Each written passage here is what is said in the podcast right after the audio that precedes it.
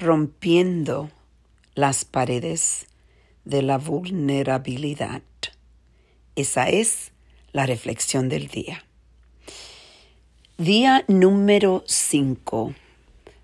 Yo con COVID en mi cuarto. Esta mañana em, me sentía débil. Me, creo que puedo decir que es el día que me he sentido más mal en el, desde que empecé esta trayectoria de COVID. Me sentía débil, no quería pararme de la cama y no solo me sentía débil del cuerpo, pero también me sentía débil del, de la mente, como en el alma, me sentía triste, eh, pensando en mi equipo, como está trabajando tan fuerte y yo no poder en realidad estar allá con ellos y apoyarlo más. Y pensando en que mañana es la Nochebuena y que no puedo estar con mi familia y que viene la Navidad y no puedo estar en la iglesia y con mi familia. Todas estas, eh, estos pensamientos me, me empezaron porque no me sentía bien. Y estaba hablando con una de mis empleadas de mi equipo de administración y yo empecé a llorar. Y no podía parar de llorar porque toda, parece que, que rompí esa pared de la, de la vulnerabilidad que yo estaba protegiendo y hoy especialmente porque cuando yo me levanté me estaban preguntando cómo me sentía y yo dije, no, yo me voy a sentir bien y yo empecé que yo me sentía, me sentía un poco mala, pero no estaba diciendo cómo me sentía en realidad, porque no quería preocupar a nadie.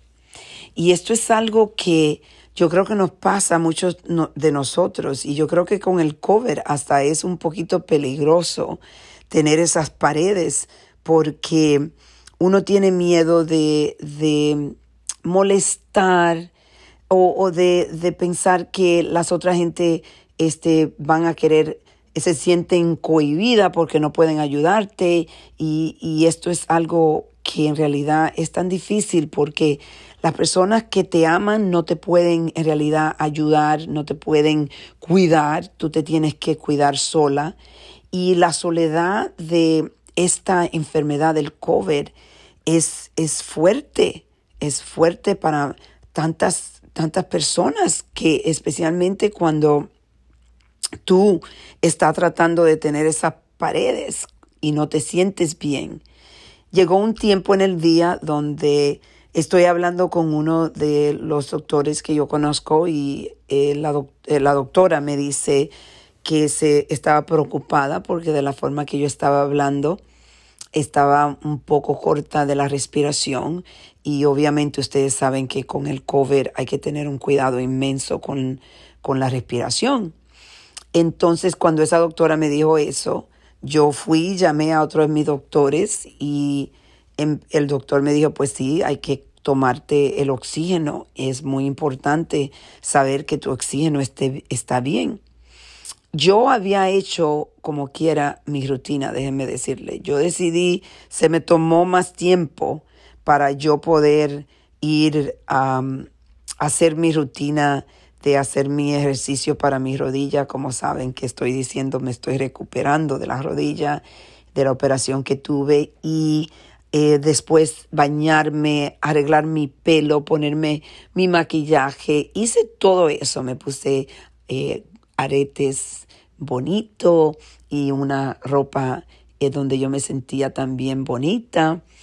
Y aparte de que había hecho todo eso, todavía yo no me sentía bien. Y creo que lo pueden escuchar en mi voz. Hoy ha sido un día donde no, me he sentido mucho más cansada.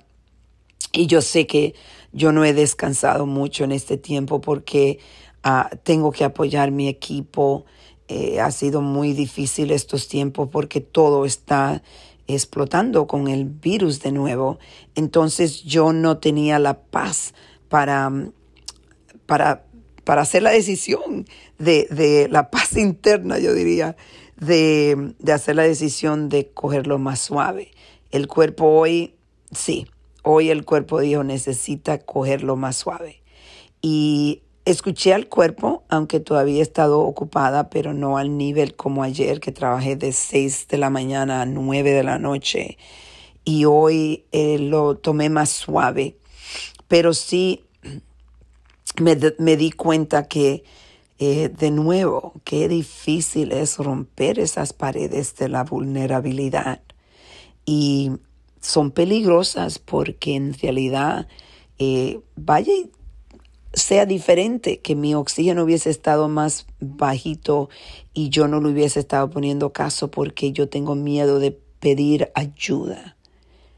Esto es necesario que reflexionemos cuando nos sentimos que estamos, somos eh, inquebrables.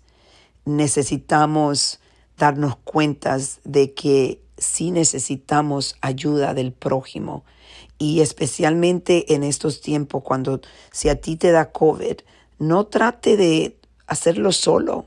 Aunque estés en tu cuarto solo, tú puedes pedir ayuda y la ayuda puede ser solo una persona escuchándote y llorar si tienes que llorar y eso fue lo que yo hice hoy. Hoy sí yo rompí las paredes de la vulnerabilidad y te invito a ti a que reflexiones y te reconecte contigo.